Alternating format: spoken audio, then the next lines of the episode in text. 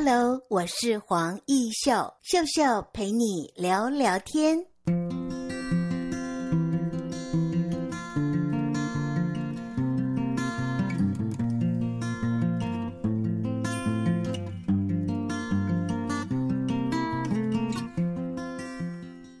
在今天的节目单元里，我们很高兴为听众朋友采访到的是古德土团队创业青年聂邦廷。邦廷是不是问候一下听众朋友？各位听众朋友，大家好，我是那个古德土团队的创办人聂邦廷。古德土团队的创业青年聂邦廷呢？你考上了中兴大学生物科技研究所，呃，我要说，在你大学的时候呢，你参与了二零二零台积电的一个创业计划，来谈谈当初的想法好吗？OK，没问题。呃，当初这个台积电青年逐梦计划，它是从二零一六年开始来举办的第一场，然后在我们参加的这一年，它刚好是它的第五年，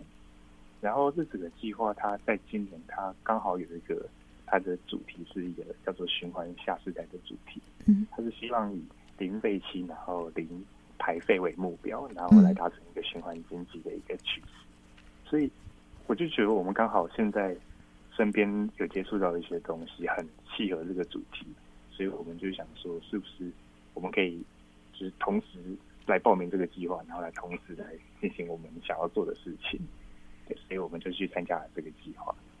那在这个计划中，嗯，我们主要想要做的事情是希望能够就借由生物科技，还有一些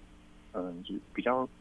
学术性的一些知识，然后来去改善台湾养菇产业的生产运作模式。是。然后同时，养菇产业它目前有一个很严重的问题是，它种完养菇之后会有养菇废弃物，种完养菇的那些土，它目前农民是没办法去处理它的，所以。它目前会造成一些堆积，还有一些环境污染的问题，所以我们也想说，是不是可以透过我们去做点什么事情来改善这个情况，然后也可以同时就来增增加一些农村一些经济产值，然后来创造一个循环经济点，这是我们想要做的。没错，所以邦廷就发挥了你的专业哦，利用这个羊沟的废弃物进行循环利用，那么提供给农民哦，可以做高品质的有机植栽的介质，这样的一个循环利用，其实是非常有意义的。那这个介质叫做水台球啊，我相信听众们听到这里，哇，这又是一个比较需要你解释的啊，怎么样利用这个水台球可以栽种植物？呃，其实水台球这个概念它不是一个很很新的概念，就是目前台湾已经蛮多人在做水台球这件事情。OK，对，但是目前市面上的水台球大部分都是呃直接拿水苔去包包裹植株的根部。所以它单纯，它就是利用水苔这个这个介质来提供植物养分这样，但是其实这样子会有一些问题。然后，呃，另外我们我们想要说，为什么要用水苔球？是因为水苔球它，呃，它有一些植那个介质上的特性，然后我们的土它刚好可以弥补上介质的一些缺陷。像水苔球它本身是偏酸性的，但我们的养骨土是偏碱性的。然后养骨土它如果经过我们的灭菌。然后，如果包裹在水苔球，包裹在水苔球里面的话，那它不仅就是可以平衡到它的 pH 值啊，同时它又可以就是在原本的水苔球的介质的条件下，然后再帮它补充了一点植物的养分的一些因素加进去，所以它整个会是比较更完整的一个适合植物栽种的一个条件。所以我们才是想说，是不是可以用水苔球的形式来做我们养菇土的一个发挥，这样子。利用这样的水台球绿化生活，这个原料回归田间，然后物尽其用，当然也创造了真正的所谓的循环经济链啊。那么，我觉得邦廷在大学时代就很厉害了，那么现在又继续念研究所。那我想请问，你真的希望将来能够做一个创业家吗？嗯，这个是我们想做的，但是会不会往水台球这个部分去？我们应该是有八十八九十趴来说是不会，嗯，因为我们真正想做的事情其实是想要呃用生物科技的技术去从环境中分离一些菌种，然后用这些菌种可以很快速跟加速，然后还有提高传统堆肥产业的这些它的情况，还有它堆肥的品质。然后这些堆肥品品品质的提升跟量提升之后，养菇产能可以提升。那养菇产能提升之后，它的那些废弃物，我们更想要做是将它进行重复利用，然后可以直接跟农民或者跟企业来合作，等于说我们可以有一个替代化化学肥料的一个良好的一个有机质肥料的一个来源。嗯，然后它相相对来说价格便宜，而且效果好，所以这个其实是我们主要想要做的事情。对，跟农民直接合作的。所以古德土团队，你们希望用生物科技再利用农业的这样的一个废弃物，以有机栽培来做介质，回归大地，这是你们的创业想法。我有看到网站上面你们的词句是说，面对疫情，我们期待更多的这个实践者能够加入哦，迈向一个循环台湾，创造更多精彩的循环故事。是。嗯，谈谈你的理念。OK，嗯，因为现在也是因为疫情的关系，所以其实台湾就不管是农业或是其他经济产业，都受到了相当严重的影响。那其中，嗯，一个很重要的是，实际上是运输业、出口跟进口。那我们会设想说，是不是如果以后疫情是一个常态的情况下，那台湾以后。是不是就没有办法这么轻易的从国外去进口一些原物料，或是台湾是不是对出口原物料来说就是相对的比以往来的困难？嗯，那台湾这样子以后势必需要产生一些自给自足的情况。嗯，那台湾目前的像是肥料的一些情况，嗯，目前有些它的原料都是从国外去引进，像是那个育苗用的泥炭土。那这些东西如果因为疫情它导致它的进出口产生了一些断缺的话，那我觉得在未来可能会对台湾的一些产业会有一些蛮相当大的影响。所以，我们是不是就可以靠我们去做一点什么事情，然后让台湾产生一个自给自足、一种一种循环的一个经济的新的模式？嗯，那像以后台湾如果碰到这些问题的话，那台湾是不是就比较不容易受到这些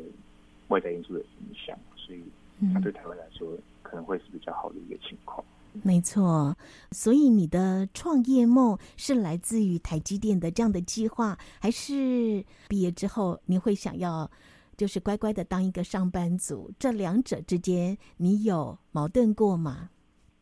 嗯，这个是一定会有的啊。嗯，该怎该怎么说？因为很多人都说创业，尤其是新创或是青年创业，嗯。一百个人去创业，大概九十九个，九十九点九个人会失败。是，对，所以这个东西没有这么的容易，而且，对他目前要投入的成本，其实相对来说是一个很蛮大的风险。嗯，但是又又换一句话说，现在我们这个年纪，如果去尝试创业，对我们来说风险应该也算是最小的。是的，对，所以这个东西目前还说不准。是的，好，我们休息一会儿，待会再请聂邦婷跟我们分享哦，在创业过程当中，其实当一个 leader 还有什么需要具足的，比如说他的一个领导啦，或者是资金等等，都需要去呃思考的。我们待会再聊。